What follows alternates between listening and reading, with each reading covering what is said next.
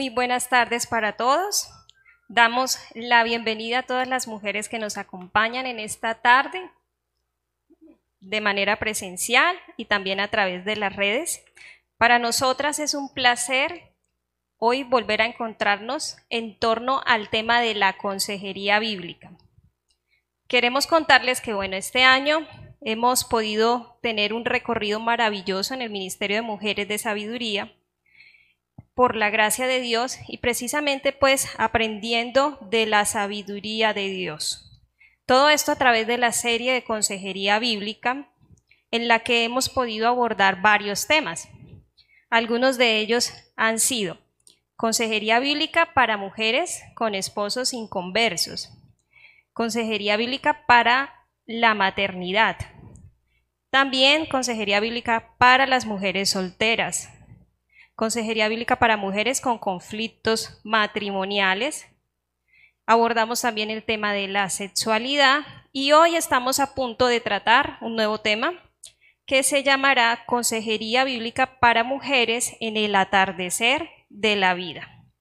Entonces, como se podrán dar cuenta, estoy acompañada de tres hermosas mujeres acá al frente que eh, les voy a presentar, ya muchas de ustedes las conocen, y se me ocurre que podemos escuchar de ellas cuál tema de toda la serie de consejería bíblica le ha impactado más, ha sido de más edificación, ha sido más atractivo para, para su vida.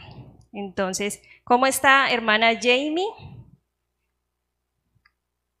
Buenas tardes, hermana Chan. Buenas tardes, hermanas. Bueno, gracias al Señor. Bien, contenta de estar hoy aquí compartiendo y no es fácil elegir uno de estos temas porque en realidad son temas muy importantes y de los cuales como mujeres podemos atravesar en diferentes etapas de nuestras vidas. Pero en este caso pues podría elegir uno que es la consejería sobre la sexualidad. La verdad eh, me sentí impactada por este tema al conocer todos los aspectos que el Señor plasma en su escritura y nos puede enseñar por medio de su palabra al tener un tema tan amplio acerca de este. Bueno, así es. Fue un tema bastante eh, importante de estudiar. Y bueno, ahora les voy a presentar a la hermana Consuelo Gamboa. ¿Cómo está, hermana Consuelo?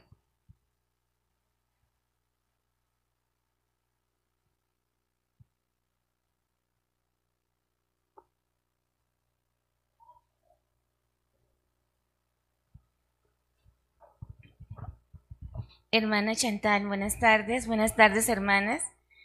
Eh, para mí el, el, tema que de verdad Dios ministró a mi vida y fue de gran enseñanza fue consejería para las solteras.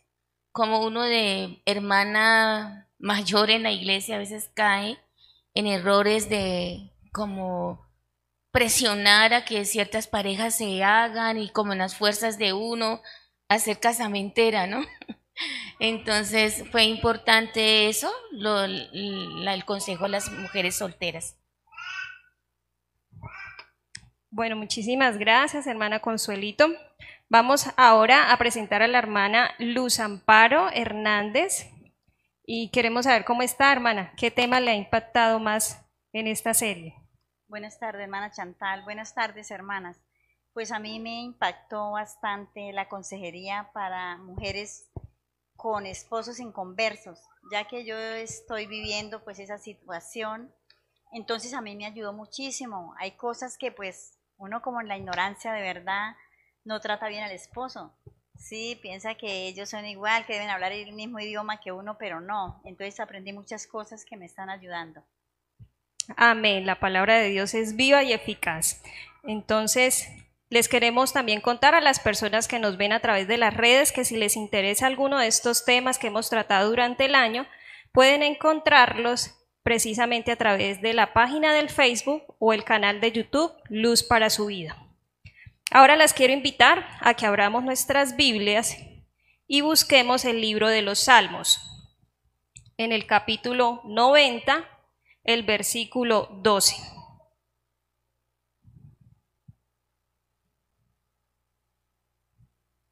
Y dice así la palabra de Dios.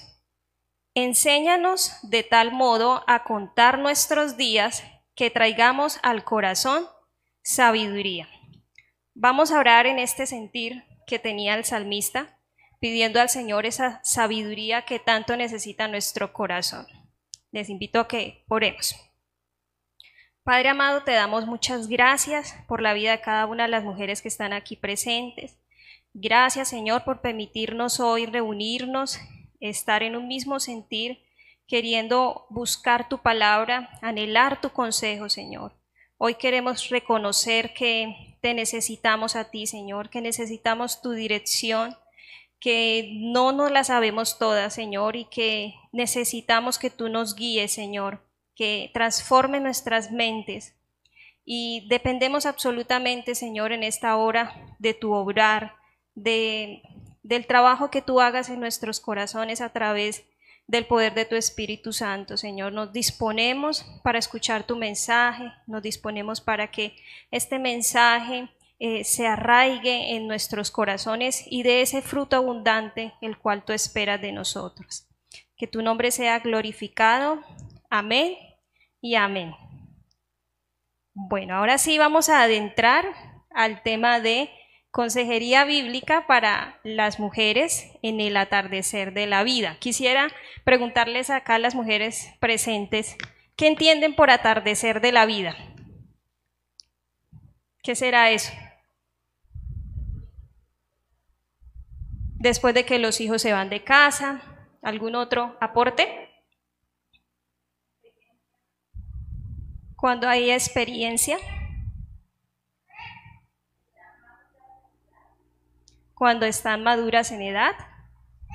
Eso. Bueno, vamos a preguntarle entonces a la hermana Consuelito, que ha estado estudiando también este tema a la luz de la palabra de Dios, ¿qué significa esta frase del atardecer de la vida, hermana Consuelo?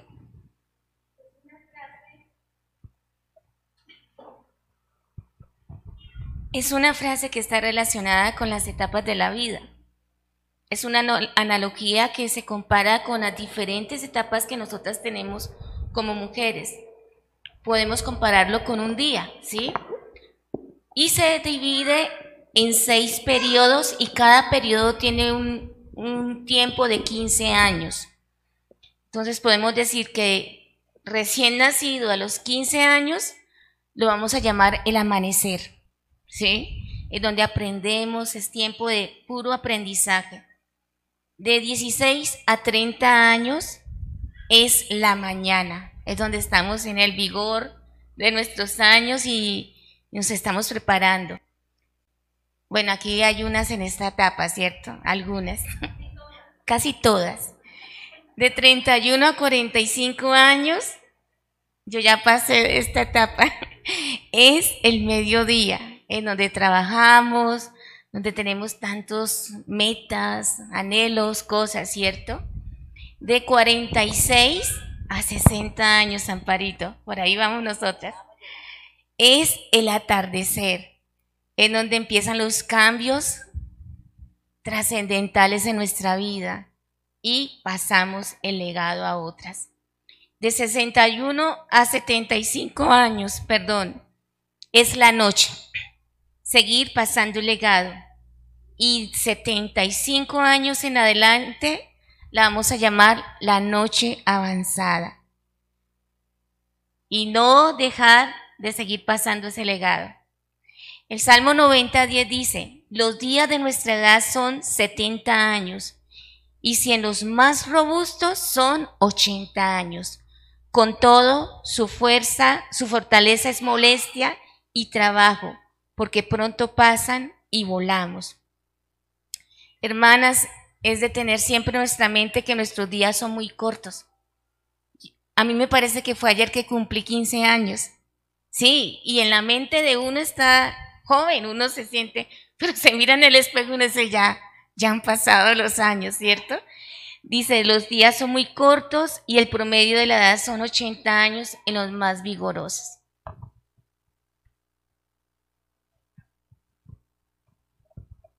Bueno, así es. Entonces, qué bonita analogía en la que podemos percibir la vida en diferentes periodos del día Y esta etapa del atardecer, pues es el tema que nos compete. El Salmo 90 nos habla de un promedio de edad, ¿sí? Porque cualquier persona podría decir, no, pues yo conozco a alguien que ya ha vivido más de 80 años, pero realmente aquí el salmista está dando un promedio de lo que es la vida humana. Entonces, vamos a conocer un poco más de la realidad de las mujeres que están en esta etapa en nuestro país. Para eso nuestra hermana Jamie estuvo averiguando qué porcentaje de mujeres colombianas están en la etapa del atardecer de la vida. Bueno, hermana, de acuerdo a los indicadores presentados por el DANE, en el año 2020 las mujeres representamos el 51.2% de la población en Colombia.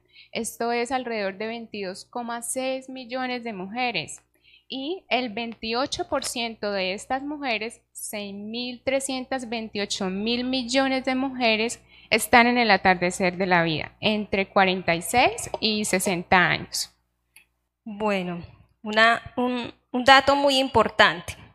Y aquí en la iglesia El Faro, ¿qué porcentaje ustedes creen que de mujeres están en esa etapa del atardecer?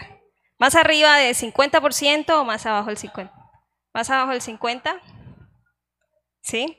Así es, estuvimos haciendo como un estudio interno de la edad de las hermanas y el 25% del grupo total de mujeres que asisten aquí a la iglesia están en la etapa del atardecer de la vida, lo cual significa que es un grupo representativo al cual no debemos descuidar como iglesia, al cual debemos prestar atención y ayudar en ese, en esa, en ese discipulado que como mujer necesita esta, esta mujer. Entonces, a continuación vamos a hablar acerca de los cambios que se enfrentan en esta etapa. Es una etapa de bastantes cambios, de cambios trascendentales y vamos a empezar con los cambios fisiológicos, es decir, los cambios físicos. Entonces, para esto la hermana Consuelito nos va a hablar de esos cambios. Bueno, los cambios fisiológicos incluyen la menopausia. Es la disminución natural de las hormonas reproductivas más o menos cuando una mujer llega a los 40 a 50 años. ¿Sí? Empieza más o menos la premenopausia y después la menopausia. La infertilidad, la pérdida general de la juventud. Existe el reloj biológico, ¿cierto? Que ha dado las 12 y a pesar de que las mujeres saben que no permanecen fértiles para siempre, la transición a la infertilidad a menudo llega como una sacudida emocional. Ya como que uno dice, se me pasó la vida, ¿sí? Y ya las posibilidades son menos en la fertilidad. Las oportunidades para las mujeres de 46 años de poder quedar embarazadas de forma natural son de 3 a 4%. Así es, entonces vemos que cambios trascendentales como la infertilidad, la menopausia y la pérdida de la juventud. Esto de la infertilidad es un tema que ha traído frustración a muchas mujeres y nosotros nos preguntábamos por qué. Entonces la hermana Consuelito nos va a hablar por qué en esta etapa muchas mujeres viven esa frustración de la infertilidad. Bueno, es un fenómeno a nivel mundial, ¿no? Lo que es el feminismo, que nosotras pensamos no es que yo puedo vivir la vida, hacer realidad mis sueños. Entonces vemos un promedio de mujeres que se la pasan toda la vida estudiando, estudiando, estudiando, trabajando, y ya cuando llegan a un punto de cierta edad, oh sorpresa, se les pasó la vida. Y hay muchos casos, yo sé que cada una de nosotras tenemos personas conocidas que llegaron a cierta etapa y pudieron tener todos los placeres de viajar, de tener, pero llegaron solas. ¿Sí? Solas no, no se realizaron de pronto con una pareja, un hogar. Entonces, todo esto ha sido por el mismo ambiente que nosotros vivimos en un mundo que desconoce la voluntad de Dios. Así es, entonces en este mundo caído hemos vivido la, la realidad y, y, esa influencia tan perturbadora que ha sido el feminismo, que ha tratado de, de distorsionar las prioridades en la mujer, ¿no? Entonces, a tal punto que un hijo puede considerarse como un estorbo para el proyecto de vida para una mujer. Entonces, esto es una mentira que realmente ha traído implicaciones trascendentales y sin reversa para muchas mujeres. Sin embargo, pues seguimos estudiando acerca de esos cambios fisiológicos y encontramos algo más sobre la menopausia. ¿Qué nos puede decir, hermana Consuelo? Eh, primero surgen cambios hormonales que generan un desbalance general. Algunas la hemos sufrido, hay mujeres que nunca lo sufrieron, gracias a Dios. Yo hablaba una vez con mi suegra y decía, yo nunca tuve eso. Ella nunca tuvo ni calores, ni fríos, ni nada, ni problemas emocionales, pero estamos ahorita en un ambiente donde eso es lo que nos están promoviendo y la realidad es que uno se afecta humanamente, ¿cierto? Algunas mujeres sufren afectaciones en su metabolismo, aumento de peso, fatiga, desánimo, entre otras cosas. Así es, entonces la menopausia puede venir con varios eh, varias consecuencias agregadas. Y hermana Jamie, su merced estuvo estudiando acerca de la pérdida de la juventud, cómo afecta esto que también llamamos envejecimiento en una mujer de esta etapa. Sí, hermana. Aquí podemos ver que no solo el funcionamiento regular del cuerpo comienza a cambiar, es decir, el deterioro en la salud, cuando se ven problemas de pronto de diabetes, de circulación, cuando se ve de pronto tiroides, sino también esto afecta la apariencia física. Así es, entonces se afecta eh, la juventud como tal, y por lo general las mujeres en esta etapa sufren emocionalmente por los cambios notorios en su cuerpo. Se sienten insignificantes, poco atractivas y obsoletas, o sea, como si no tuvieran utilidad en la vida. ¿Qué sucede con los cuerpos de estas mujeres, hermanas? Hermana Janie. En su apariencia, la mujer comienza a notar que surgen las arrugas, la celulitis, la flacidez en diferentes partes del cuerpo, como los brazos, las piernas o el sobrepeso, entre otros cambios que pueden suceder. Y esto afecta el estado de ánimo de una mujer a tal punto de considerar que el envejecimiento es el fin de sus vidas. Entonces, esto también ocasiona cambios en su energía vital a la mujer sentirse deprimida. Bueno, si esto es una realidad y esta realidad se hace más fuerte, más dura de sobrellevar en la cultura en que vivimos. Hay un temor generalizado en nuestra cultura respecto a perder la juventud. Hermana Consuelo, ¿por qué hay ese temor en nuestra cultura de Occidente, en América? Bueno, es algo que nosotras notamos todos los días, ¿cierto? En nuestra cultura estamos siendo bombardeadas día a día el comercio para que la mujer crea que ciertos productos, que ciertas cosas que, que tome va a ser la eterna juventud. Es más, hasta hay productos que hablan de la eterna juventud, ¿sí? Porque estamos siendo bombardeadas día a día con publicidad como si esto fuese algo negativo, como si llegar a la vejez fuera el fin de mis días. Bueno, sí, para allá vamos en el fin de los días, ¿no? Pero podemos estar viviendo en, esa felicidad de, poder aceptar ese envejecimiento con alegría en el Señor. Pero lo que nos hacen ver los medios de comunicación y el mundo que nos rodea es que esto es terrible. Y hay mujeres que llegan a esta etapa, como hablábamos, con depresión, como hablaba la hermana Chan, se sienten soletas, hasta aquí llegué, ¿cierto? Entonces es algo que tenemos que tener en cuenta qué es lo que estamos dejando que nuestra mente esté almacenando día a día, qué es lo que estamos viendo, qué es lo que estamos escuchando. Es muy cierto, entonces eh, allá afuera en el mundo se nos vende la idea de que podemos retardar el envejecimiento, que podemos pausarlo, que podemos hacer algo por, por esto. y la realidad es que no hay nada de malo en envejecer. Al contrario, es una condición natural a la que todos vamos a llegar. Por más medidas preventivas que tomemos, en algún momento vamos a llegar a esta etapa, a ver todos estos cambios en nuestro cuerpo. De hecho, en Proverbios 16:31, lo pueden buscar en sus Biblias o ahí en la pantalla va a salir, se habla de la vejez en, la connotación real, ante los ojos de Dios, cómo es la vejez. Y dice, corona de honra es la vejez que se halla en el camino de justicia. Entonces, para ante los ojos del Señor es muy valiosa la persona que llega a su vejez caminando en esa justicia, caminando en integridad de la mano del Señor. Y debemos entender que aunque el mundo nos diga todo lo contrario, la vejez es una etapa de mucha honra en nuestras vidas, en la que podemos compartir con quienes nos rodean la experiencia, la sabiduría que hay detrás de cada rasgo externo del envejecimiento. Entonces, ya nos queda un poco más claro los cambios físicos o fisiológicos que suceden en las mujeres.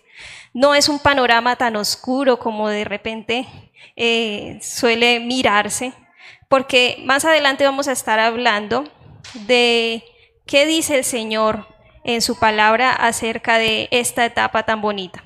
Entonces, es importante que como consejeras conozcamos la condición del corazón, de la de qué está pensando nuestra aconsejada que está viviendo esta etapa, para así poderle brindar una ayuda más, más oportuna y también poder acercarla a Cristo de una manera más eficaz.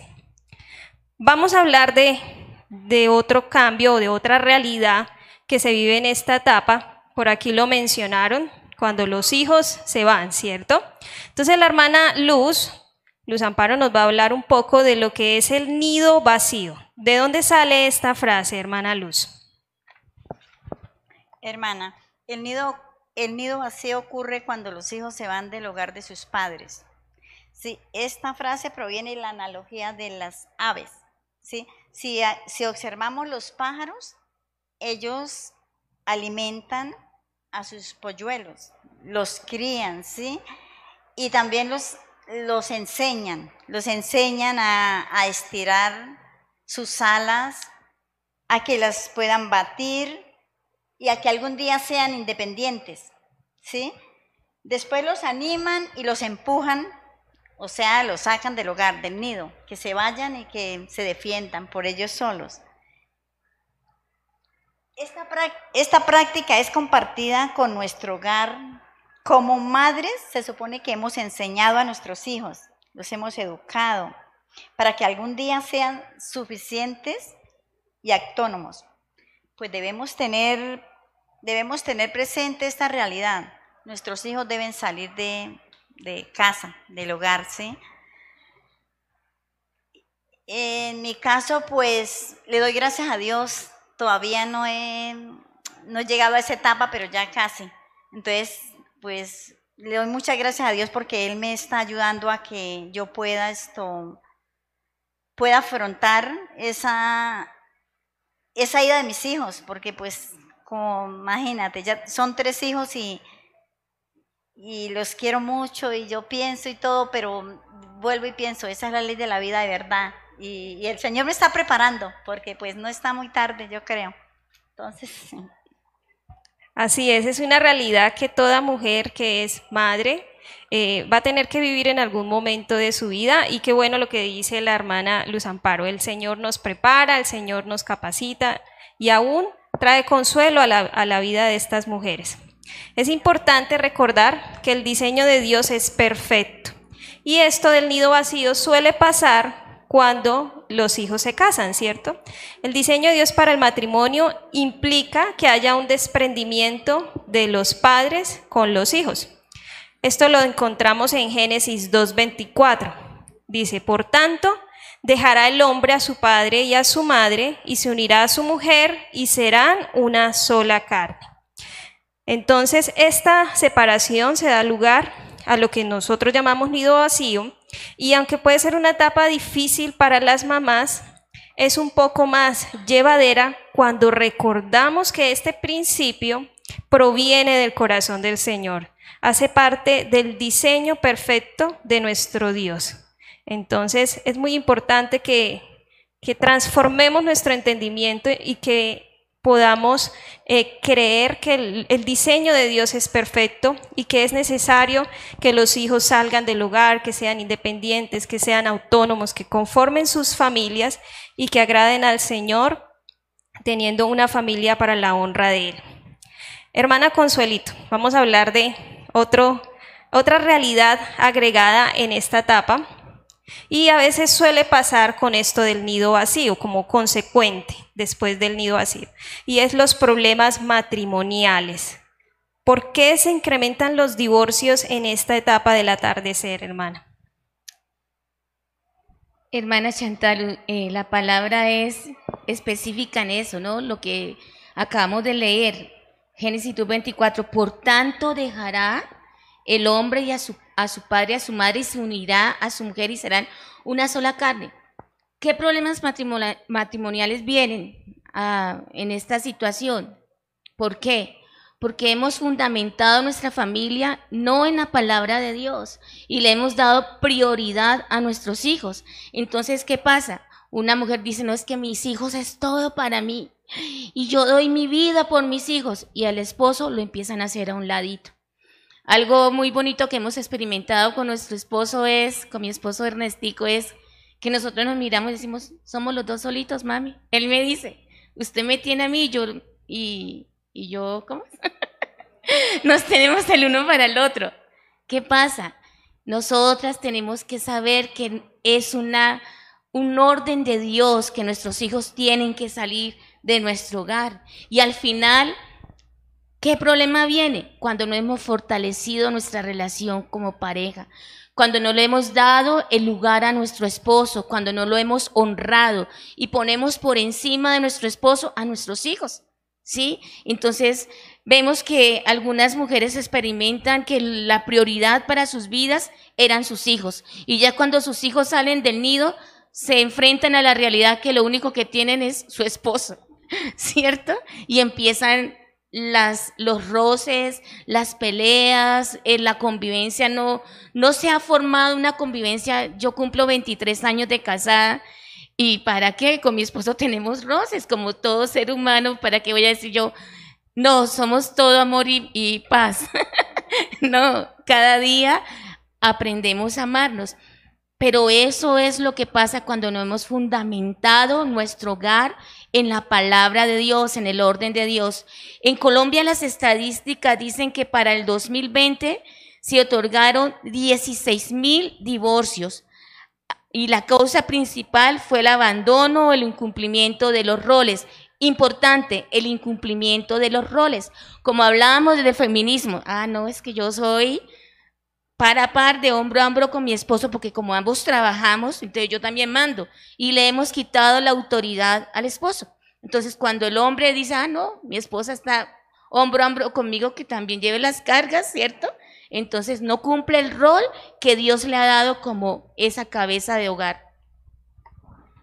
Así es. Entonces, qué importante es tener siempre en cuenta el diseño de Dios para el matrimonio y evitar este tipo de problemas tan difíciles en, esta etapa como lo puede ser una crisis matrimonial o que se llegue a un divorcio.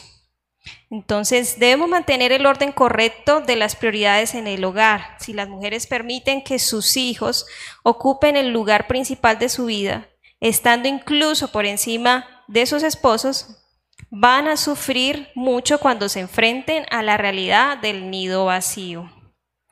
Bueno, vamos a pausar un momento este tema y vamos a continuar con otra realidad que se vive en la etapa del atardecer de la vida.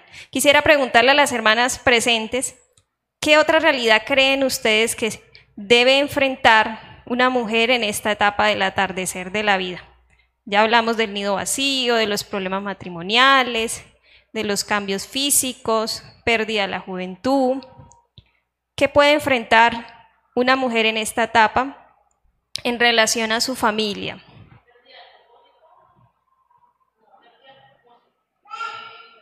Ah, ok, pérdida del propósito, sí. Ese tema lo vamos a, vamos a estar hablando en nuestro grupo en línea. Muchas gracias por, por aportarlo porque vamos a estar hablando en nuestro grupo en línea el próximo viernes a través de videollamada. El link lo puede conseguir a través de las redes, lo pueden preguntar y se los podemos pasar. Vamos a estar hablando acerca de se buscan maestras del bien. Entonces, es, es el tema de, de nuestra videollamada y es acerca de cómo una mujer puede recuperar su propósito en el Señor en esta etapa. Pero bueno, hay algo más, hay otra realidad que no hemos tocado. Sí, con problemas matrimoniales ahí se podría encerrar. Bueno, y si no se lo imaginan, es el cuidar a padres enfermos, ¿sí? Entonces, una mujer en esta etapa, eh, sus padres pues ya están más avanzados en edad y va a tener que tomar la responsabilidad de cuidar a estos, a estos padres y velar por la salud de ellos. Hermana Luz, háblenos de esta realidad. Sí, hermana. La realidad de cuidar a padres enfermos pues es una situación muy difícil. Sí, porque ya que hay un agregado al reto de ayudar a sus padres en debilidad. Algunas mujeres en ocasiones descuidan al esposo, al hogar, por dedicarse a los padres. Sí, y eso, eso se ve en mucho, se ha visto en muchos hogares. Inclusive yo tengo una amiga que ella pues lleva años, pues digamos que, que de buena es ella porque no tiene esposo, o sea, se separó con el esposo, ella se le ha podido dedicar, pero ha sido una situación muy difícil que a mí me da mucha tristeza con ella porque la mamá no se puede parar de la silla de ruedas, tiene que lidiarla y todo, ella muchas veces quiere hacer un viaje, no lo puede, aunque tienen hermanas, pero sea, no sé por qué, algunas será que ellas mismas se hacen de cargo o que no hay quien les ayude, pero es una situación muy difícil de verdad. Claramente es una responsabilidad moral y un mandato de Dios ayudar a nuestros padres en condición de enfermedad, pero la mujer debe buscar el apoyo necesario para no enfrentar esta situación sola, principalmente en oración. Sí, eso es lo más indispensable, que uno se puede fortalecer en la oración y Dios pues ve la, la, situación de uno, también pues la fidelidad y Él está ahí para ayudarle, porque al contrario pues una mujer no podría seguir esto, seguir en los caminos del Señor, porque muchas veces la tristeza viene, se deprimen, sí, de pensar la situación, pero Dios es tan lindo que de verdad Él está ahí y le vuelve a dar las fuerzas para seguir. Sí, entonces, y dependencia a Dios, conseguir la sabiduría para solventar esta situación con equilibrio y, madurez. Eso es lo más importante, la oración. Así es. Entonces, esta mujer debe buscar ayuda, pues, con sus familiares, eh, sabemos que hay situaciones en extremo donde no pueden o no tienen esa ayuda eh, de pronto de sus familiares, pero principalmente esta mujer debe respaldarse en el Señor, debe tener ese apoyo en el Señor para que pueda tomar decisiones sabias y no descuidar su hogar, ¿sí? Y bueno, en Santiago 1, 5 encontramos un versículo que es una promesa para aquellos que pasan este tipo de situaciones tan difíciles, las cuales no tienen una fórmula de paso a paso a seguir, que realmente se necesita el consejo diario del Señor para poder tomar decisiones sabias. Y Santiago 1.5 dice, y si alguno de vosotros tiene falta de sabiduría, pídala a Dios, el cual da a todos abundantemente y sin reproche, y le será dada. Entonces estas mujeres deben pedir la sabiduría de Dios para manejar apropiadamente este tipo de situaciones sin descuidar las responsabilidades que tienen como esposas principalmente y como madres. Bueno, este tema la verdad es bastante amplio, lo de cuidar a padres enfermos, se nos iría una reunión completa hablando acerca de esto, de, de cómo puede una mujer buscar consuelo, fortaleza, y aún ayuda para eh, solventar esta situación con sabiduría. Pero hasta el momento ya hemos hecho un diagnóstico de los cambios, de las condiciones y problemas que puede enfrentar una mujer en esta etapa del atardecer. Y ahora la pregunta es cómo aconsejar a estas mujeres que están pasando por estas necesidades.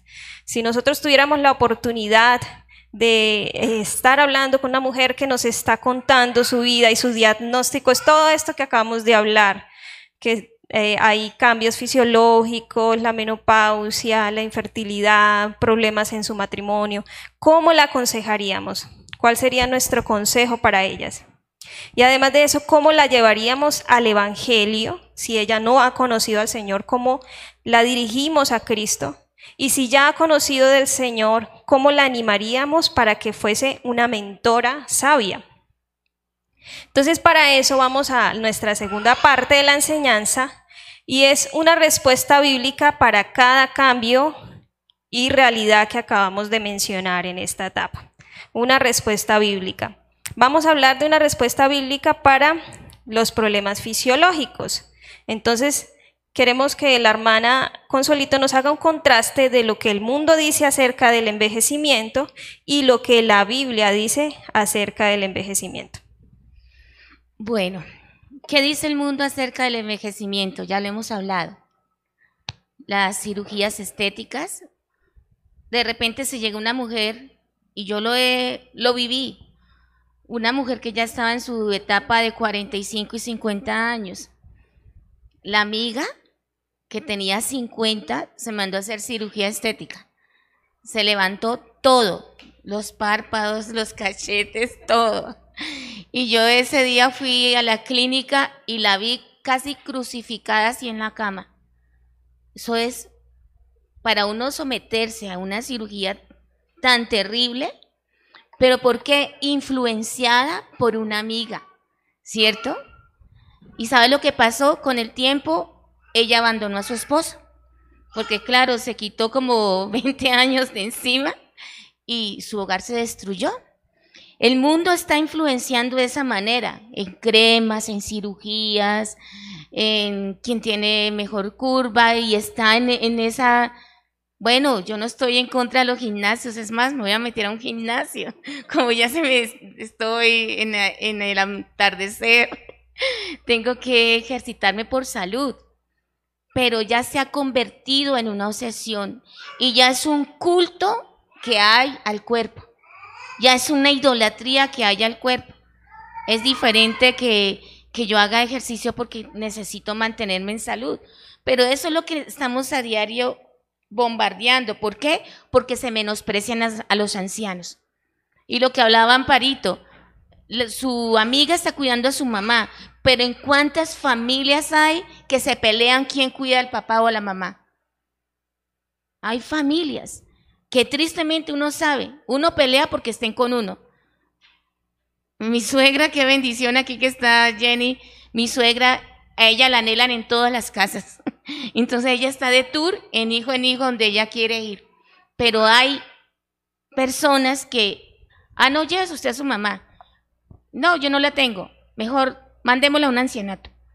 Eso es lo que el mundo piensa que no tienen el temor a Dios. Ahora mire qué linda esta palabra en Isaías 55 del 8 al 9. ¿Cuál es el consejo de Dios? ¿Qué es lo que piensa Dios acerca del envejecimiento? Dice, porque mis pensamientos no son vuestros pensamientos, ni vuestros caminos mis caminos, dijo Jehová. Como son más altos los cielos que la tierra, así son mis caminos, más altos que vuestros caminos y mis pensamientos, más que vuestros pensamientos. Los pensamientos en el corazón del hombre no han cambiado desde hace cuatro mil años atrás. ¿Ustedes qué creen? ¿Es así?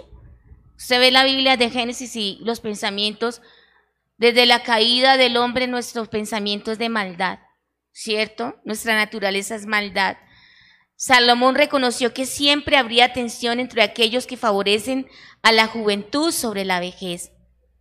Proverbios 20:29 dice, la gloria de los jóvenes es su fuerza. Y mire tan linda esta palabra, y la hermosura de los ancianos es su vejez. A los que nos están viendo por la transmisión que está de pronto en esa etapa de los 46, 50, 60, 70, 95 años, somos hermosos a los ojos del Señor. Amén. Entonces, si la fuerza de los jóvenes, si los jóvenes tienen fuerza física, la gente mayor con frecuencia tiene fuerza de carácter.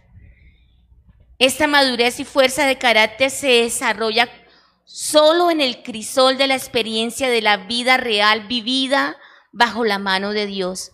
La mujer que ha vivido el consejo de Dios en los años de prueba y ha trabajado en su carácter tiene la capacidad de confiar en Dios. Hermanas, nuestra madurez, nuestro caminar es siempre colocando nuestra mirada y nuestra confianza en el Señor. No nos dejemos mover porque nos salió una cana o porque nos salió una arruga o porque de pronto celulitis, qué tragedia, celulitis, ¿cierto? Eso es efímero. Levantarnos cada día y resistir y permanecer en una perspectiva piadosa de vida, es confiar en el Señor, es poner nuestra mirada en el Señor, cada día mirarnos en el espejo y decir, gracias Señor porque tengo una cana más. Me la voy a tapar con tintura, pero bueno, gracias Señor. ¿Cierto? Esa es nuestra, nuestro vivir en Cristo. Amén. Entonces nos queda muy en claro que una cosa es el pensamiento del mundo, la cosmovisión del mundo acerca de la vejez, de la belleza, y otra cosa es el pensamiento de Dios. Como vimos en Isaías, los pensamientos del hombre no son los pensamientos de Dios, por lo tanto nosotros debemos ser transformados en nuestro entendimiento. Como lo dice Romanos 12, 2. No os conforméis a este siglo, sino transformados por medio de la renovación de vuestro entendimiento, para que comprobéis cuál sea la buena voluntad de Dios, agradable y perfecta. Esto es una cuestión de andar contracorriente, ¿sí? De valorar lo que Dios valora y realmente desechar lo que Dios desecha. Mientras el mundo nos quiere enseñar que los ancianos deben ser desechados o que las personas de esta etapa, que bueno, aún no son ancianas, pero están en ese proceso de cambios, son desechados porque están viviendo estos cambios que no son productivas para la sociedad, vemos que la Biblia nos enseña que ellos son muy valiosos y que son dignos de toda nuestra honra, de toda nuestra atención y cuidado. Entonces vamos a ver ahora qué dice la Biblia acerca de la verdadera sabiduría, que es un rasgo importante que vemos en esta etapa de aquí en adelante desde el atardecer y la noche, noche avanzada, vemos lo que es la sabiduría. Y la Biblia nos habla de esto, hermana Luz. Sí, hermanas, la Biblia nos muestra que la sabiduría es, tener entendimiento, prudencia, discreción, es saber cómo vivir en reverencia a Dios, qué decisiones tomar, cómo responder en cualquier circunstancia que se nos presente es más práctica que teoría. Por eso la verdadera sabiduría está asociada en una relación con Dios. Dice la palabra en Proverbios 9:10, el temor de Jehová es el principio de la sabiduría y el conocimiento del Santísimo es la inteligencia. Entonces la sabiduría es el temor al Señor. Y también hay un llamado de la sabiduría en el libro de Proverbios, capítulo 4, versículo 7 al 9. Mire lo que nos dice el Señor para que nosotros abracemos la sabiduría. Sabiduría ante todo. Adquiere sabiduría. Y sobre todas tus posesiones adquiere inteligencia. Engrandécela y ella te engrandecerá. Ella te honrará cuando tú la hayas abrazado. Adorno de gracia dará tu cabeza y corona de hermosura te entregará. Entonces, hermana Luz, ¿cómo podemos adquirir esta sabiduría que se nos muestra en la Biblia, en el libro de Proverbios? Sí, la sabiduría se logra por la obediencia a los mandamientos de Dios. En Deuteronomios 4, 5 al 6 nos dice, mirad, yo os he enseñado estatutos y decretos, como Jehová mi Dios me mandó para que hagáis así en medio de la tierra en la cual entráis, para tomar posesión de ella. Guardádlos, pues, y ponedlos por obra, porque esta es vuestra sabiduría y vuestra inteligencia ante los ojos de los pueblos, los cuales oirán todos estos estatutos y dirán, ciertamente pueblo sabio y entendido, nación grande es esta. Muy importante esto que dice la hermana Luz. La sabiduría bíblica se logra a través de la obediencia a los mandatos del Señor. Y hay una clasificación más de la sabiduría, que es la sabiduría experiencial. ¿Qué es esto, hermana Jamie? Bueno, hermana Chan, esta sabiduría es aquella que adquirimos a través de la experiencia, de la mano de Dios a través de su trato con sus hijos, y esto llega a nosotros por medio de alegrías o tristezas. Entonces los tratos de Dios para con nosotros los hijos toman diferentes formas de acuerdo al caso pero todos son para nuestro beneficio final y para la gloria de Dios. Dios en esta, de esta forma nosotros debemos tener en cuenta y abrazar estos cambios que vienen a nosotros para que sea la amorosa sabiduría de Dios fluyendo en nosotros. Recordemos, como nos dice el Señor en Santiago 3:17, nos describe que la sabiduría es primeramente pura, es pacífica, amable, benigna, llena de misericordia y de buenos frutos, sin incertidumbre ni hipocresía.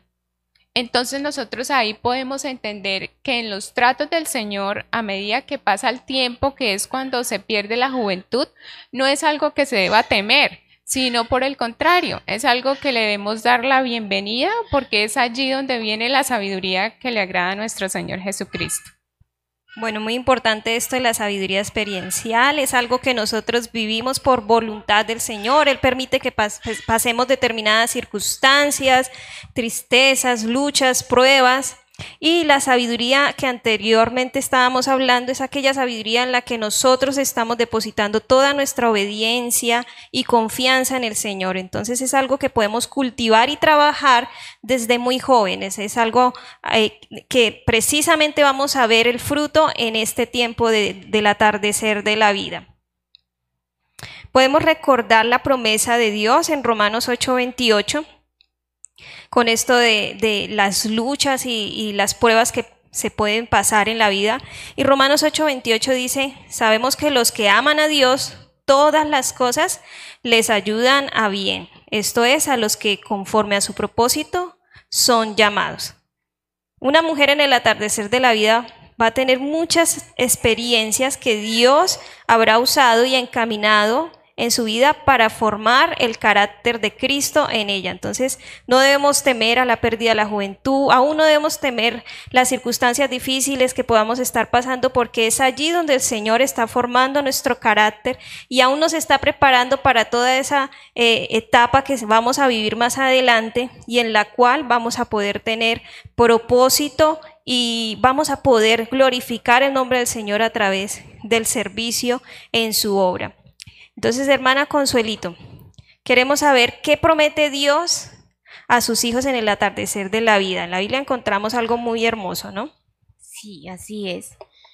Tenemos un Dios maravilloso. ¿Dicen amén? Hermoso. Nuestro Dios es un Dios que sabe y entiende que los ancianos se pueden sentir menos seguros por su pérdida de fuerza. ¿Sí? Y Él ha prometido su cuidado continuo por toda la vida. Vemos en Isaías 46, 4 dice, y hasta la vejez yo mismo, y hasta las canas os soportaré yo. Yo hice, yo llevaré, yo soportaré y guardaré. ¿Quién está hablando aquí? El Señor. El Señor promete en su palabra que en todo momento nuestra vejez Él nos estará guardando, cuidando, porque quizás haya, haya alguien escuchando o algunas de las que estemos aquí pensando, mi vejez, ¿cómo será? Porque a veces vienen esos pensamientos, ¿y quién me va a cuidar? Y yo le tomo el pelo a mi hijo, papito, no se preocupe por nosotros, ya vimos el ancianato donde vamos a estar con su papá. Pero lo importante es saber que más que un ancianato, más que un hijo, más que un sobrino, más que X es el Señor. Si nuestra confianza la ponemos en el Señor, Él nos promete que nos va a cuidar hasta que nos lleve a su gloria, ¿cierto? El amor eterno de Dios descansa seguro en el hombre o la mujer que ha depositado su fe y confianza en Él. Por su gracia ha enfrentado las tormentas, ha crecido en su carácter, ha madurado en amor. Hermanas, esta es una motivación. Desechemos el pensamiento del mundo. Abracemos la mente de Cristo. La pérdida de juventud no es algo que tengamos que temer, no. Entré en crisis, en depresión, estoy menopáusica. no, es un tiempo hermoso que aún reconociendo nuestra fragilidad, nuestra debilidad, el Señor dice, diga el débil, fuerte soy. Es algo que no tenemos que temer, más bien es algo que debemos darle la bienvenida. Algo bonito que se experimenta en la vida cristiana es que cada etapa con el Señor es alegría, que ya las situaciones difíciles que María Consuelo ha pasado, ya al día de hoy puedo decir, gracias Señor, ¿sí? Porque eso ha madurado mi carácter, me ha ayudado a confiar en Él. Muy importante eso que dice la hermana Consuela acerca de la confianza en el Señor. Y esto me recuerda a un pasaje en Mateo 6:33, donde dice, buscad primeramente el reino de Dios y su justicia y todas estas cosas os serán añadidas. Ahí estaba hablando de todo ese bienestar material que nosotros pues necesitamos para poder subsistir. Y aquí encontramos esa promesa del Señor donde Él dice que va a cuidarnos, que va a suplir todas nuestras necesidades y esta promesa no tiene límite de edad. Quiere decir que si buscamos primeramente del Señor, Él se encargará de suplir todas nuestras necesidades, independientemente de la etapa de vida en la que nos encontremos. Entonces, vamos a hablar acerca de la belleza interna con la hermana Jamie. ¿Cómo podemos alentar a una mujer para que entienda que lo más importante es esa belleza interna y no la belleza externa, hermana Jamie. Bueno, nosotras podemos ver que existen muchas mujeres que están obsesionadas con su imagen, que quieren retardar su envejecimiento sacrificando su salud eh, por querer verse bellas. Y esto eh, es porque ellas quieren ser adoradas, quieren ser alabadas por su exterior. Pero en contraste con esto, nosotros podemos ver lo que el Señor nos habla en Primera de Pedro 3, del 3 al 5. Dice, Vuestra vestidura no sea el externo, de peinados ostentosos, de adornos de oro o de vestidos lujosos, sino el interno, el del corazón, en el incorruptible ornato de un espíritu afable y apacible que es de gran estima delante de Dios porque así también son las vestiduras en otro tiempo de aquellas santas mujeres que esperan en Dios estando sujetas a sus maridos. Entonces aquí el Señor nos enseña qué es lo más importante y en lo cual nosotras como mujeres debemos enfocarnos, que es en las cualidades que permanecen y que son preciosas delante de los ojos de Dios, que no se deterioran con el tiempo, Definitivamente debemos trabajar en tener un corazón centrado y confiado en el Señor. Amén, debemos trabajar en, en, esto. Y precisamente, hermana Jamie, queremos saber cómo se desarrolla esa belleza interna, cómo la trabajamos. Se desarrolla pasando tiempo con el Señor en la oración frecuente, la meditación de su palabra, la obediencia a sus mandatos. Es así como nuestro corazón empieza entonces a asemejarse a ese carácter hermoso y agradable de Cristo. Entonces aquí la belleza interna es un corazón honorable y es una cualidad que debemos tener nosotras como mujeres tanto de fuerza como de condescendencia piadosa. Muy bien, entonces es algo que debemos anhelar y trabajar desde la etapa más temprana que podamos y que tengamos esa conciencia de hacerlo, que lo hagamos desde ya. Hermana Consuelo, háblenos de algunos consejos bíblicos y prácticos para desarrollar esa conmovisión piadosa que necesitamos acerca de esta etapa del atardecer de la vida. Bueno, primero tenemos que reconocer que este cuerpo se va deteriorando. Por más que nos hagamos cirugías, que nos pongamos tarde o temprano, se va a caer. y nuestro cuerpo se va desgastando. Eso lo encontramos en 2 Corintios 4:16. Por tanto, no desmayemos. Antes, aunque este hombre exterior se va desgastando, el interior, no obstante, se renueva de día en día. Qué bonito es poder tener nuestra mirada en las cosas de arriba y no en las de esta tierra, ¿cierto? Bueno, vuelvo a aclarar, no es que yo esté en contra de que nos arreglemos. Qué lindo es que nos arreglemos. A mí me gusta arreglarme. Y me gustaría, pues, tener mejor mi cuerpo. Pero María Consuelo tiene que aceptar que es algo que viene desde la caída del hombre, que es nuestro cuerpo se va envejeciendo. ¿Sí? Pero en mi morada celestial no van a haber arrugas, ni, ni canas, ni nada de eso. Vamos a tener cuerpos gloriosos. Lo segundo, bueno, ¿cuál es el primer punto? Reconocer que este cuerpo se va deteriorando como consecuencia del pecado. ¿Sí? Segundo, demos valor a lo que Dios considera valioso. ¿Y qué es lo que el Señor considera valioso? ¿Quién me dice? Todas a la vez, no, por favor, una. El amor, lo eterno, temer al Señor. Lo que Dios considera valioso en nuestro corazón. Él ama nuestro corazón, nuestra alma.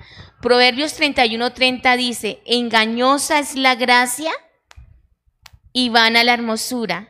La mujer que teme a Jehová, esa será alabada. Esa es la verdadera belleza, hermanas. La mujer que teme al Señor, esa es la que es alabada. Esa, lo que hablaba Jaime, esa belleza interior, ¿cierto? Se hace ver en nuestro exterior.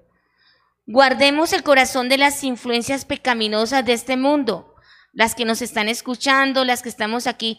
¿Qué es lo que a diario estamos almacenando en nuestra mente? Cada uno sabe. Ay, no, Consuelo, es que esa musiquita del mundo es tan bonita y hay mensajes lindos. Bueno, eso lo que hay en nuestro corazón es lo que habla nuestra boca, ¿cierto? Chan. ¿Qué es lo que estamos viendo? Ay, es que a mí me gusta tantísimo esa novela. Ay, y ese, ese tipo, ¿cómo se las hizo? ¿Sí? Entonces estamos viendo novelas que nos están llevando al adulterio, que nos están llevando a, a obras pecaminosas. Entonces guardemos el corazón de las influencias pecaminosas. ¿Cuál es el círculo de amistades que tenemos? Mujeres obsesionadas por su apariencia física, obsesionadas por las cosas efímeras del mundo, o mujeres que amen a Dios. ¿Cierto? Cultivemos una actitud de agradecimiento a Dios por cada etapa de la vida. ¿Sabe una cosa? Yo he experimentado lo que es la gratitud a Dios, quita todo afán, todo dolor, toda depresión. Si usted no vive una vida de contentamiento y de agradecimiento a Dios, no está aplicando la palabra de Dios, no está siendo hacedora de la palabra. Primera de Tesalonicenses 5:18 lo dice, dad gracias en todo, porque esta es la voluntad de Dios para con vosotros en Cristo Jesús. ¿Qué tal si hacemos un ejercicio y damos gracias a Dios por algo lo que usted tenga ahorita en su corazón? Ya sea una situación difícil, ya sea porque está en atardecer de la vida y ya, ya está como en ese periodo donde usted dice, ya no voy a poder tener de pronto anhelos que lo que no hice de joven no lo hago ahorita, ¿cierto? Démosle gracias a Dios.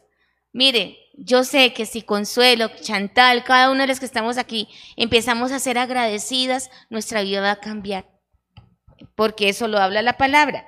Y fijemos la mirada en las cosas eternas. Este mundo no es tu hogar. ¿Sí sabían eso? No es nuestro hogar este mundo. Entonces, ¿por qué nos afanamos tanto por las cosas de este mundo? Como veíamos en Mateo 6:33, mas buscad primeramente el reino de Dios y su justicia, y todas estas cosas vendrán por añadidura. Somos, estamos de paso, la Biblia dice que somos peregrinos. Nos estamos ocupando más en las cosas que se van a acabar o en las cosas eternas. Así es, entonces nos queda muy en claro que para poder afrontar esta etapa con madurez y con la sabiduría del Señor, necesitamos cambiar nuestra cosmovisión, nuestra percepción de las realidades que se enfrentan en la, en, la etapa del atardecer de la vida. Y ahora vamos a ver una respuesta bíblica acerca de la realidad del nido vacío. La hermana Luz nos va a explicar algo muy importante que suele pasar en, esta realidad y es que eh, las mujeres no diferencian entre el hecho de servir a su hogar como primer ministerio, así como lo manda el Señor, que sea ese primer ministerio donde su corazón esté eh, empeñado en hacer crecer, disipular esos hijos, en servir a su esposo, y la diferencia en idolatrar a su familia. Entonces, ¿en qué radica esta diferencia, hermana Luz? Sí, hermana, la diferencia radica en que una mujer debe reconocer que aunque sirve, cría y cuida un hogar, es por el Señor, lo hace por el Señor y para el Señor, ¿sí? Asimismo debe cuidar su corazón, asimismo debe cuidar su corazón y hallar su identidad en propósito. Ser esposa y madre más que el hecho de ser hija de Dios, debe estar segura en cada etapa de su vida que Dios en quien merece el primer lugar en su corazón, no sus hijos o su esposo. Sí, eso sí lo debemos tener de verdad muy, muy claro, que nosotros pues sí, servimos es por el Señor y le servimos al Señor. Sí, porque muchas veces pone uno en primer lugar a los hijos o al esposo y no, eso no debe ser así, debe ser el primer lugar para Dios siempre. Amén, entonces podemos clarificar cuál debe ser el orden de prioridades para una mujer piadosa. Primero Dios, después su esposo y después sus hijos. De esta manera va a poder ella enfrentar esta realidad del nido vacío de forma pues más tranquila, confiada en la soberanía del Señor y no de pronto enfrentando esa dura eh, realidad de haber idolatrado a su familia y de que esto sea casi que una eh, depresión o una circunstancia, una crisis terrible. Entonces es importante recordar aquí que el primer mandamiento de la ley del Señor es amarás al Señor tu Dios con todo tu corazón, con toda tu alma y con toda tu mente. Entonces, si no cumplimos este primer mandamiento, realmente no vamos a poder cumplir con cualquier otra cosa de la manera correcta. Vamos a hablar entonces ahora acerca del el cambio de relación que se vive con los hijos en esta realidad de experimentar el nido vacío, hermana Consuelo. Bueno, esto puede ser una bendición o un reto. Sus formas comunes de interacción con sus hijos cambiarán. Algo que nosotras las mamás no aceptamos es que nuestros hijos son adultos y seguimos tratándolos como los bebecitos. Ay, no, y uno escucha señoras y uno mismo. Es que usted, él será mi niño para siempre, el niño. Y decimos el niño o la niña. el muchacho, el joven adulto. Entonces es importante saber que nuestra relación debe cambiar, mujeres. Consuelo ya aprendió eso. Yo les compartí ayer las hermanas que mi hijo ya adulto y yo cuchicheándolo con canciones de cuna cuando le cantaba cuando era niño. Y él se avergonzaba y se ponía rojo, decía, mami, por favor, y delante de la familia. Y yo cantándole las canciones de cuna, él, mami, por favor. Y ya después dije, sí, es incómodo porque le su nombre. Y tuve la experiencia que estuvo cinco meses por fuera. Y ya experimenté el nido vacío. Lloré como un día, lloré un día completo, pero duré 15 días antes en un desprendimiento de dolor. Pero después dije, Señor, gracias porque mi hijo ya es adulto. Entonces ya, cuando salen a hacer su vida, uno dice, eso es bendición para ellos, porque hay mamás que no sueltan a sus hijos y llegan a, edad adulta de 40, 50 y todavía hay pegado las naguas de la mamá. ¿No es así? Y nuestra cultura es así. Mire que yo hablaba con, con el hermano Robert y con el mismo pastor Aarón, y él dice que la cultura en Estados Unidos a los 18 años, paticas en la calle, ellos van a su universidad, su trabajo, y, y ahí están y son personas responsables, ¿sí? Entonces, mujeres, es importante que tengamos un cambio de, no eso no va a ser que ahora Consuelo va a ser indiferente con su hijo, no, yo lo consiento, lo atiendo, pero ya tiene responsabilidades y ya lo miro, es como un hombre adulto, no como el bebecito que cuchicheaba, ¿cierto? ¿Eso qué quiere decir? ¿Que no lo puedo aconsejar? No, yo lo puedo aconsejar, pero ya el tiempo de yo enseñarle, el tiempo de yo instruirle, pasó. Ya es la misericordia de Dios, orar por él, que el Señor sea teniendo misericordia a mi hijo.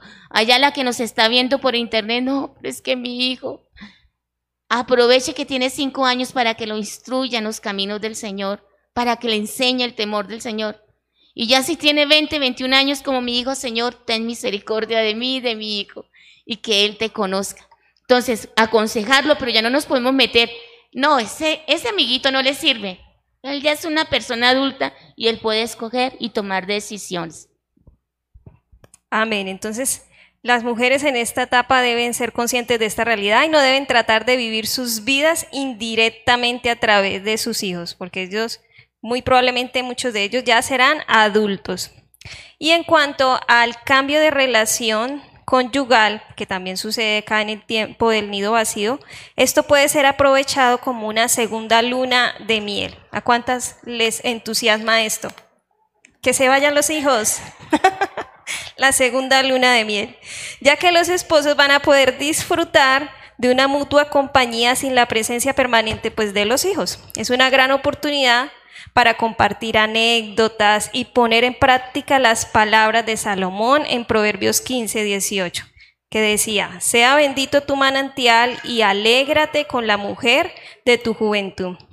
Realmente este es un tiempo en que los esposos deben aprender a disfrutarse el uno al otro y compartir tiempos de calidad con el Señor. Bueno, hermana Luz, háblenos de las sugerencias bíblicas y prácticas para enfrentar la tristeza del nido vacío, porque esto es una realidad, ¿no? Como decía la hermana Consuelito. Esto da tristeza, esto sacude las emociones, pero necesitamos estar fundamentadas en la palabra del Señor. ¿Qué consejos hay para esto, hermana Luz? Bueno, hermanas, primero que todo, pues reconocer que Dios es nuestro refugio, porque humanamente sí nos va a dar mucha tristeza, ¿sí? Pero sabemos que tenemos un Dios que nos consuela, que nos protege, que nos acompaña, ¿sí? En, todos los tiempos, en problemas, en todo lo que nos venga, tenemos que depender de Dios porque ya es una realidad, como dicen las hermanas. En el Salmo 46, 1 al 3 nos recuerda, Dios es nuestro amparo y fortaleza, nuestro pronto auxilio en las tribulaciones. Por tanto, no temeremos aunque la tierra sea removida y se traspasen los montes al corazón del mar, aunque bramen y se turben sus aguas y tiemblen los montes a causa de su braveza. ¿Sí? Eh, el segundo nos dice que debemos escribir un, o sea, cada uno de nosotros escribir un devocional o hacer una un diario de oración, ¿sí? Para, pues en eso, estando nosotros conectadas con el Señor, pues Él está ahí ayudándonos, Él es nuestro amparo, nuestra fortaleza, entonces de Él vamos a depender, ¿sí? Y, y Él viene a contrarrestar todas las emociones, las tristezas, todo lo que haya, ¿sí? Con la verdadera palabra. La palabra es la que nos llena, la que nos santifica, la que nos... Todo es. Eh, otro consejo pues es pedirle al esposo, dice, pedirle al esposo a una amiga cercana que le ayuden a identificar cuando, es, cuando está siendo posesiva con sus hijos adultos, porque la verdad es que uno comete muchos errores con los hijos y no se da cuenta, pero el, el que está siempre al lado, que es nuestro esposo, él sí se está dando cuenta. Entonces tenemos que pues pedirle al esposo o a una amiga que ella sea la que, la que nos esté esto, diciendo que estamos haciendo mal con los hijos adultos. ¿sí? Eh, otro, otro consejo sería, dice, involucrarse en algún tipo de ministerio en la iglesia local. Sí, lo más importante, ¿no? De esa etapa porque para enseñar a las mujeres más jóvenes, sí, o sea, meternos con el Señor, estar ocupadas, estar haciendo algo que sirva a otras mujeres, ¿sí? Entonces ahí vamos dejando todas esas tristezas. Eh, otro sería vestirse de agradecimiento y alabanza de que Dios le dio la oportunidad de criar hijos. ¿sí? Esa es una bendición grande que debemos estar esto agradecidas siempre con el Señor. Agradecerle a Él por los nuevos horizontes que Él nos dará de ahora en adelante, que ya quedó el nido vacío, pues lo más importante es creerle al Señor y agradecerle y estar de la mano del Señor. Muy importante los consejos que nos regala la hermana Luz y qué bueno sería que nosotros tengamos ese corazón enseñable, como ella hablaba, ¿no? De poder decirle a otra persona, eh, Usted me puede alertar cuando estoy siendo posesiva con mi hijo adulto, de tener ese corazón abierto para aprender de la palabra de Dios y depositar mis tristezas ahí y recibir su dirección en ese nuevo propósito que tal vez empiece en el ministerio de la iglesia, esos nuevos horizontes que se abrirán. Entonces, es muy importante que seamos así de enseñables y quiero compartirles un proverbio que nos anima a tener esa actitud siempre de enseñabilidad. Proverbios 19:20 dice, escucha el consejo y recibe la corrección para que seas sabio en tu vejez. Entonces, desde ahora podemos trabajar en esto, en ser enseñables, en tener una actitud humilde y reconocer que necesitamos la transformación del Señor para poder vivir esa sabiduría en nuestra vejez. Bueno, entonces ahora vamos a ir a otra realidad que se vive en esta etapa y vamos a buscar esa respuesta bíblica acerca de la realidad de los problemas matrimoniales. Y vamos a verlo en, en un contraste. Hemos visto la palabra de Dios que dice acerca de lo que debemos hacer, pero ahora vamos a escuchar una historia, un, un antiejemplo de lo que no deberíamos hacer. La hermana Consuelo nos va a contar. Bueno, hay una historia y eso la podemos encontrar en Génesis 27. Si quieren lo pueden leer en su casa. Es de Isaac y Rebeca. Aunque esta relación empezó muy bonita, ¿cierto? Porque Isaac era el hijo de Abraham y ella estaba en la edad como los 40 años y, Abraham le oró al Señor por la esposa y bueno, Rebeca llegó a la vida de, de Isaac con todo el propósito de Dios pero vemos como una relación matrimonial como la que hubo en Isaac y Rebeca es un antiejemplo. ¿Por qué? Porque ellos tuvieron sus hijos favoritos. Rebeca tuvo sus mellizos y el uno favoreció al uno y el otro favoreció al otro. Sí es así, ¿cierto? Y Rebeca, en contra de la voluntad de su esposo, armó toda una película para favorecer a su hijo preferido que era Jacob, ¿sí? Y estuvo dispuesta a recibir la maldición de su esposo con tal de hacer ella su voluntad. ¿No le parece eso parecido cuando hay mujeres que toman el control en sus casas y son las que mandan? Porque yo soy santanderiana y las santanderianas somos las que mandamos. Esa es la fama que tenemos, ¿no? Pero eso es antibíblico. ¿Por qué? Porque nosotras como mujeres tenemos que darle honra a nuestros esposos.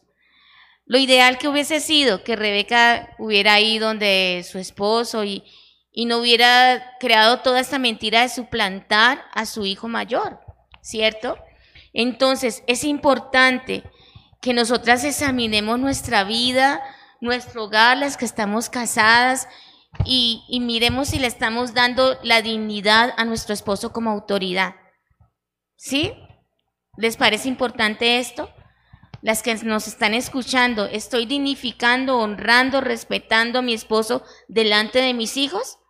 Imagínense, Jacob obedeció a la mamá y prefirió engañar a su papá. Eso es terrible, pero la gracia y la misericordia de Dios están en, esta, en esa historia, ¿no? Así es, entonces, muy importante conocer esta historia para que sepamos qué no debemos hacer y qué sí debemos hacer que son principios que encontramos más explícitos en la palabra, como en el Nuevo Testamento, en Efesios, donde dice, maridos, amad a, sus mujeres mujeres, respetad a, a sus esposos, así como dice la hermana Consuelo, darle ese lugar de honra y de autoridad que ellos merecen. Entonces, es una tendencia en nosotras el querer tomar el control y, este antiejemplo de Rebeca nos recuerda que cuando intentamos hacer eso, de tomar el control, solo terminamos metidas en más problemas. Qué bueno sería para nosotras poder decir de corazón las palabras del salmista David en, en el capítulo 28, versículo 7. Jehová es mi fortaleza y mi escudo. En él confió mi corazón y fui ayudado, por lo que se gozó mi corazón y con mi cántico le alabaré. Esta es una declaración de confianza, no de querer manipular las circunstancias a mi favor y a mi manera, sino de realmente confiar en el Señor.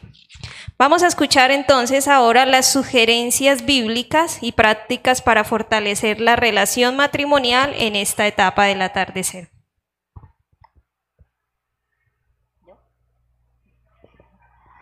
Primero que todo, pues debemos hacer, debemos hacer un cambio en nosotras como esposas, ¿sí? Siempre pidiéndole a Dios la dirección y la sabiduría para enamorar a nuestros esposos día a día porque ya no vamos a hacer sino pues los dos, entonces es cuando tenemos que hacer un cambio, ¿sí? Y el primer consejo sería, que digo, es poner a Dios como el centro de la relación, ¿sí? Porque si nosotros tenemos a Dios como el centro de la relación, es el que nos va a guiar, el que nos va a ayudar y el que nos va a acompañar siempre, ¿sí? El segundo consejo es estar sujetas y ser sujetas y serviciales con el esposo, siempre. Es así. Dice en Efesios 5:22, esposas, sométanse a sus propios esposos como al Señor. El tercer consejo, ser amorosas, afectivas y expresivas. El cuarto consejo, ser prudentes al hablar, porque uno muchas veces ofende al esposo con las palabras ¿sí? De una manera o de otra y ellos pues, no es que sean que ellos sean tan consentidores o todo, pero ellos sí se dan de cuenta que uno con cualquier palabra los puede ofender. Eh, eh, dice en Colosenses 4:6, sea vuestra palabra siempre con gracia, sazonada con sal, para que sepáis cómo debéis responder a cada uno. El quinto consejo es ser halagadoras, animar a los esposos a tener un, liderazgo piadoso. Amén. Entonces todos estos consejos son muy prácticos y necesitamos ponerlos por obra, las que están casadas, desde ya. ¿sí? Que cuando lleguemos a esa etapa del atardecer de la vida, realmente sea una transición eh, muy favorable, gracias a que hemos obedecido el mandamiento del Señor. Bueno, las oportunidades para servir a nuestros esposos aumentan en esta etapa ya que el tiempo y la atención que se invertían en los hijos ahora se puede usar para bendecir a nuestros esposos. Es una gran oportunidad para conocer más su lenguaje de amor. ¿sí? Esta es una inquietud que les dejo a cada una de ustedes y es si usted ya conoce cuál es el lenguaje de amor de su esposo. Hay un libro que se llama Los cinco lenguajes de amor de Gary Chapman, ¿sí, Daisy? Sí, de Gary Chapman.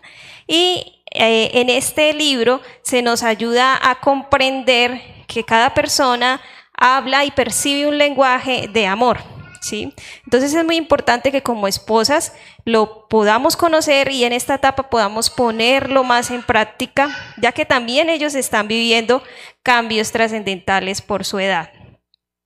Es una eh, oportunidad para poner en práctica una de las características de la mujer virtuosa.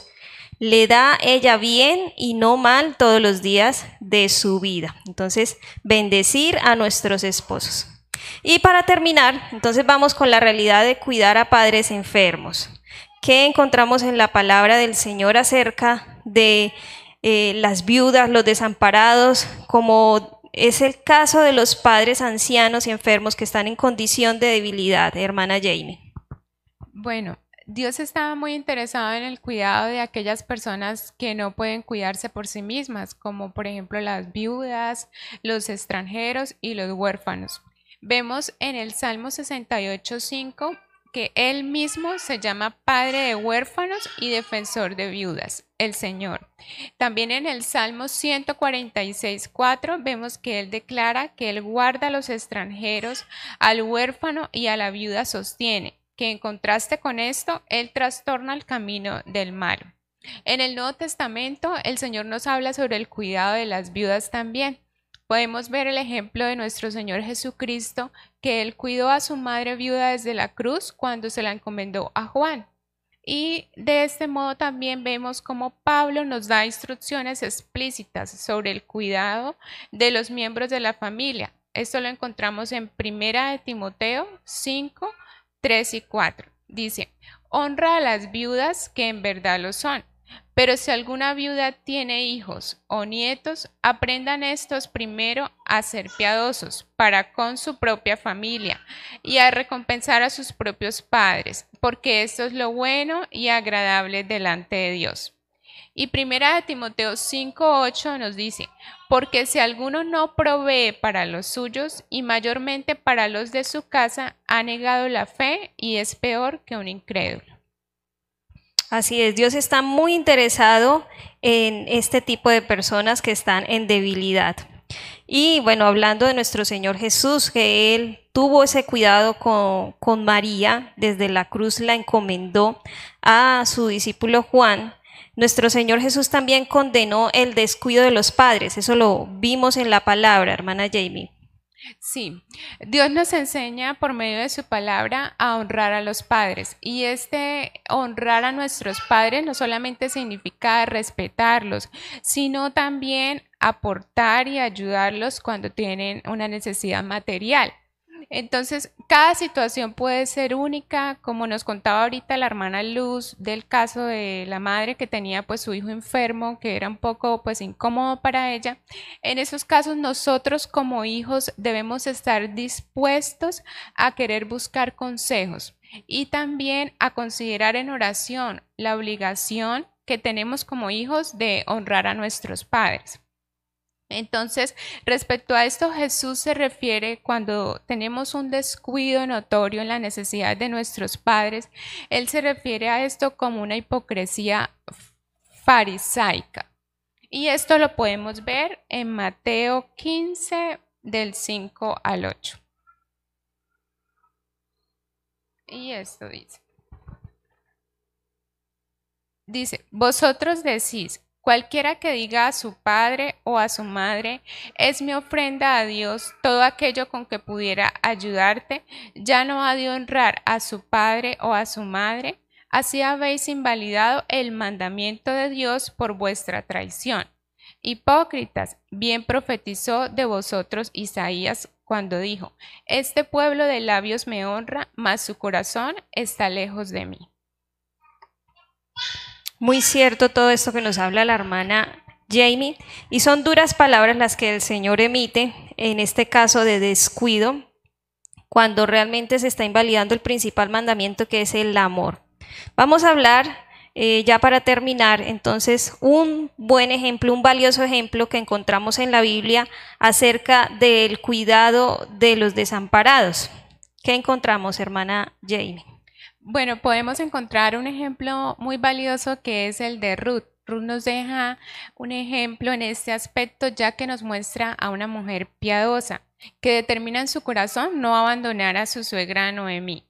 Noemí queda viuda después de la muerte de su marido Elimelech y además con gran amargura en su corazón porque sus hijos también fallecieron.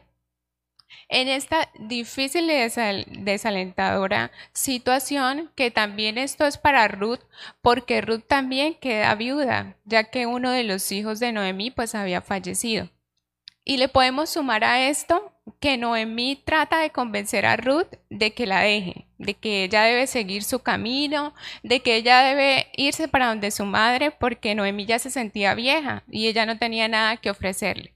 Pero Ruth, como vemos en su palabra, Ruth 1.16, ella le dice a su suegra que ella no la va a dejar.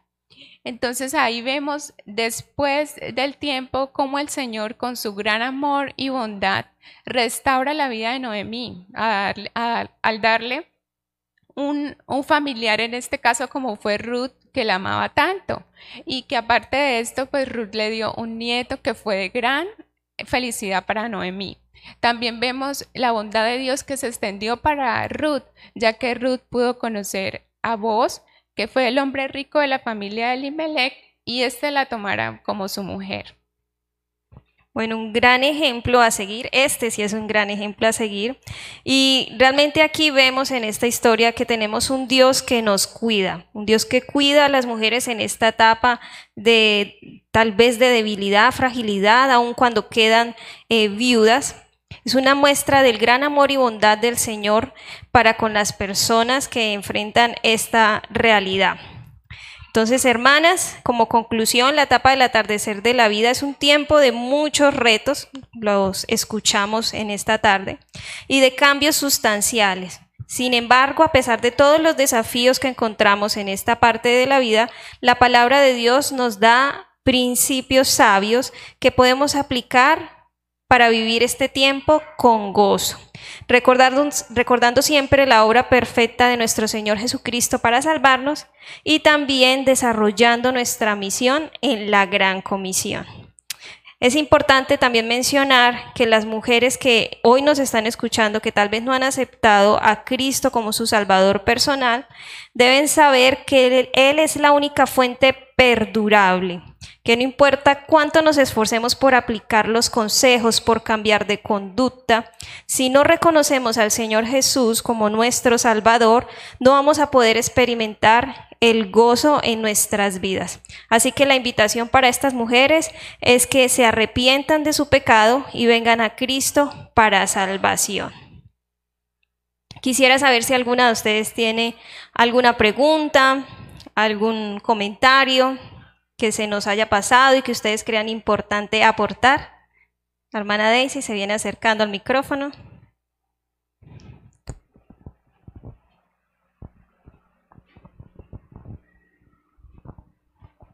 Bueno, mi pregunta es en el caso, por ejemplo, de que no sean viudas, pero eh, digamos que un papá, una mamá o una suegra, o bueno, papá o suegros, ya están en una etapa donde no tengan obviamente un ingreso, mm, de esta manera, ¿cómo se les podría ayudar? O sea, ¿sería recibirlos en la casa o, cómo se podría llevar pues, a cabo esa ayuda? Sí, pues aquí dentro de la situación cabe dentro de la categoría de los desamparados, y a pesar de que no sea viuda, puede ser separada, pero no tiene una fuente de provisión segura para subsistir, ¿no? En cuanto a que si es viable o no llevarlos a la casa, eso ya es un asunto de conciliación con el esposo, de, que, seamos conscientes de la responsabilidad, del compromiso que hay al tener a una mamá, a un papá dentro de la casa. Eh, pero principalmente es de que el esposo y la esposa puedan estar en una conciliación, en un acuerdo de lo que se va a hacer, ¿sí? de que como mujeres no tomemos decisiones independientemente y, es que es así porque si no, no se puede, sino que entendamos que la autoridad de nuestra casa es nuestros esposos. Y si es viable, si el esposo permite, si es viable que una mujer así pueda eh, vivir dentro de, la casa. Y también se debe hablar con ella de que eh, pues esta casa es un hogar diferente al que ella formó, de que ella debe eh, someterse al liderazgo de, la cabeza de ese hogar para que se pueda llevar pues una convivencia como más tranquila, ¿no? Pero pues cada caso es muy particular que se debe hablar principalmente con el esposo. ¿Algo más que quisiéramos aportar? Listo, entonces les invito a que hagamos una oración. Señor, te damos muchas gracias por tu palabra. Gracias porque ella es lámpara a nuestros pies y lumbrera nuestro camino, Señor. Gracias porque tu palabra, Señor, es eficaz, es más cortante que toda espada de doble filo que penetra hasta lo más profundo de nuestro corazón, de nuestros pensamientos e intenciones. Gracias porque en esta tarde, las que pudimos escuchar este mensaje, Señor, hemos atesorado lo más valioso que hay en esta vida, Señor, y es tu consejo. Y este consejo, Señor, queremos ponerlo por obra. Eh, necesitamos de ti, Señor, que nos ayudes a poner por obra este consejo en cada una de las circunstancias y realidades que podamos enfrentar. Aquellas que ya están viviendo en esta etapa del atardecer de la vida, Señor, te rogamos que tú les ayudes, les guíes, les recuerdes, les convenzas para que ellas puedan poner por obra tu consejo, Señor, y cada día sean transformadas en su entendimiento, Señor. Y aquellas que vamos en camino hacia esa etapa, que sigamos siendo edificadas, Señor, que no pretendamos que esta, podemos evadir esta etapa, Señor, sino que necesitamos ser formadas y edificadas, Señor, para ese reto que se viene más adelante y también para consolar y ayudar a las mujeres que están a nuestro alrededor, Señor. Rogamos, Señor, también que estas mujeres en esta etapa puedan sumarse a la labor de ser maestras del bien, que puedan entender que hay un propósito valioso en esta etapa de vida y que todo lo que han vivido en sus vidas no ha sido en vano, Señor, que tú puedes permitir que cada circunstancia, que cada mm, problema o que cada lucha que ellas vivieron sea de, de mucha edificación para las mujeres más jóvenes, Señor y que puedan pasar el legado de Cristo a la siguiente generación. Gracias, amado Dios, por bendecirnos en esta tarde. Quedamos en tus manos, en el nombre de Jesús. Amén.